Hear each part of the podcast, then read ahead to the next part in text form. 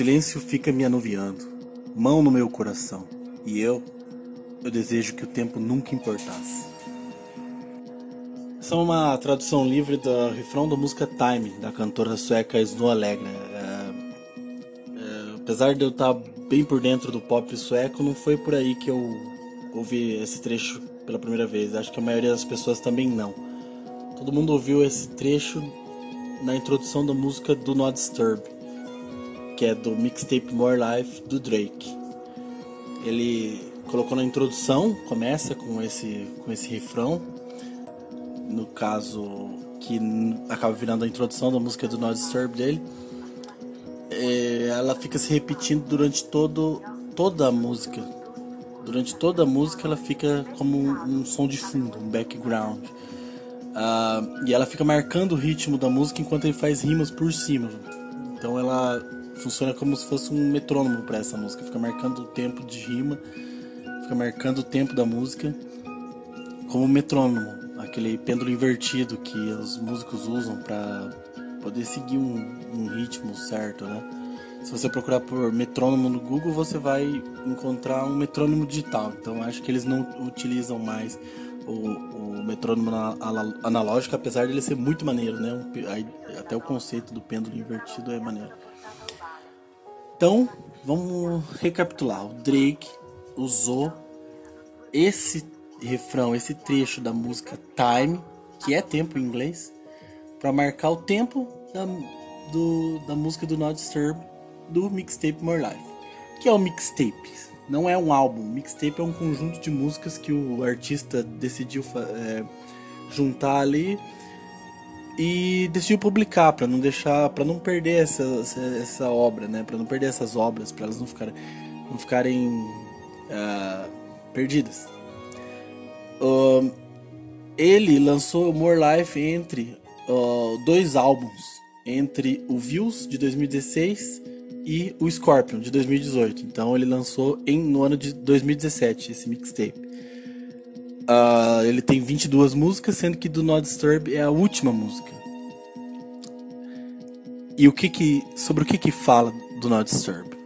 É, eu posso estar, tá, talvez o meu meu sotaque em inglês não deixou, não permitiu, mas significa não perturbe. Então, durante toda a música ele fala sobre como ele é um artista tão bem sucedido que ele não tem tempo a perder com picuinha. Apesar que, se você olhar bem na carreira do Drake, ele perde bastante tempo com, pico, com picuinha, fazendo esse tipo de, de música para mandar em direto. Mas faz parte, isso é o hip hop. Isso é uma boa parte do hip hop, essas diss tracks, que são músicas de, de brigas entre rappers. Uh, e o Drake então fez essa para dizer que ele tava muito sem tempo. Tava muito sem tempo. Então vamos recapitular de novo. O Drake, que é um dos maiores, um dos mais bem-sucedidos, um dos mais populares artistas da atualidade, tirou um tempinho para produzir um mixtape com 22 músicas entre dois álbuns.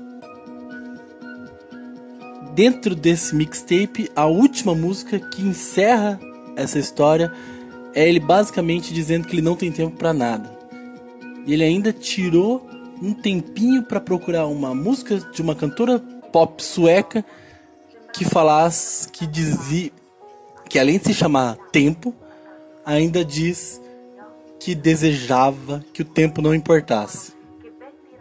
Então, basicamente, o que eu quero dizer com tudo isso é que o, o Drake foi meio sem tempo, irmão ele mandou essa de que não me enche o saco, mas toda todo o conceito dessa música é basicamente a prova de que se encherem o saco dele ou se se insistirem uh, se insistirem para que ele faça algumas coisas, ele vai ficar tão puto que ele vai fazer outras coisas. Então, é basicamente igual ao nosso podcast. Sem tempo, mas fazendo.